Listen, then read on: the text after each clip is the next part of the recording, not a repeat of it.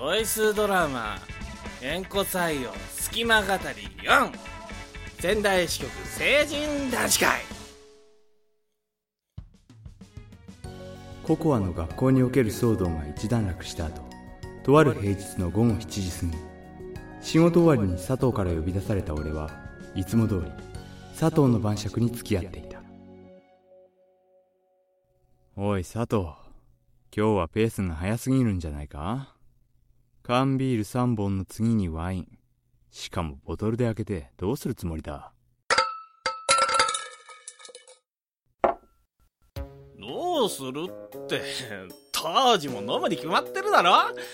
今日は先方に報告書も出して受理されて大きな仕事が片付いたお祝いだからな。飲むぜ超飲むぜ。お前はそうやってすぐ調子に乗るワインは互いにコップ一杯で終わりだ。残りは俺が料理に使う。なんだよケチ当時。いいですよ。俺には焼酎があるから。佐藤う？んすいません。でも缶チューハイくらいなら許してください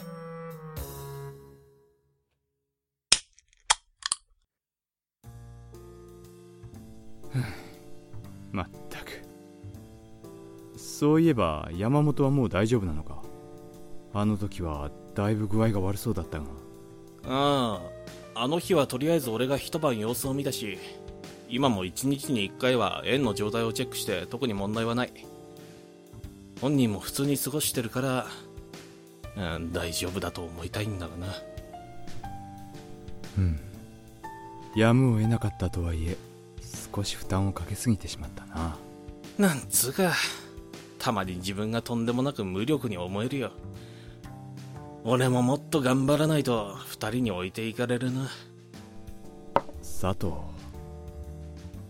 そうだぞ当時。俺だっていつも二人の背中を目指してるんだ。不安なのはお前だけじゃない。だから何かあったら遠慮なく相談してくれ。あ分かっている。それはお互い様だ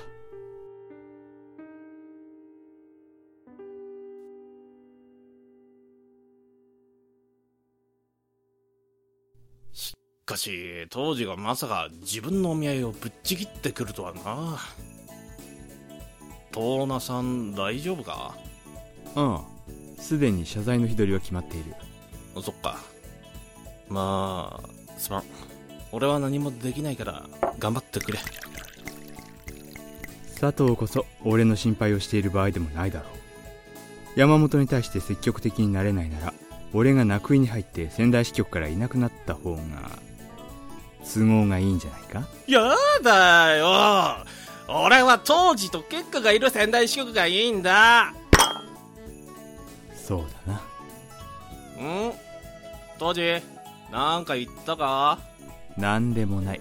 あとそのワインボトルをそろそろ渡してくれ。え？まだ全然飲んでねえ。よあこうして。俺たちはいつも通り同じ時間を共に進んでいくどこまで一緒に行けるかは分からないけれどできる限り共に歩みたい。アルコールにぼんやり支配された頭でそんなことを考えながら。俺は佐藤の手からワインをもぎ取り明日のこの家の夕食を考え始めるのだ明日は山本にも声をかけてみるか。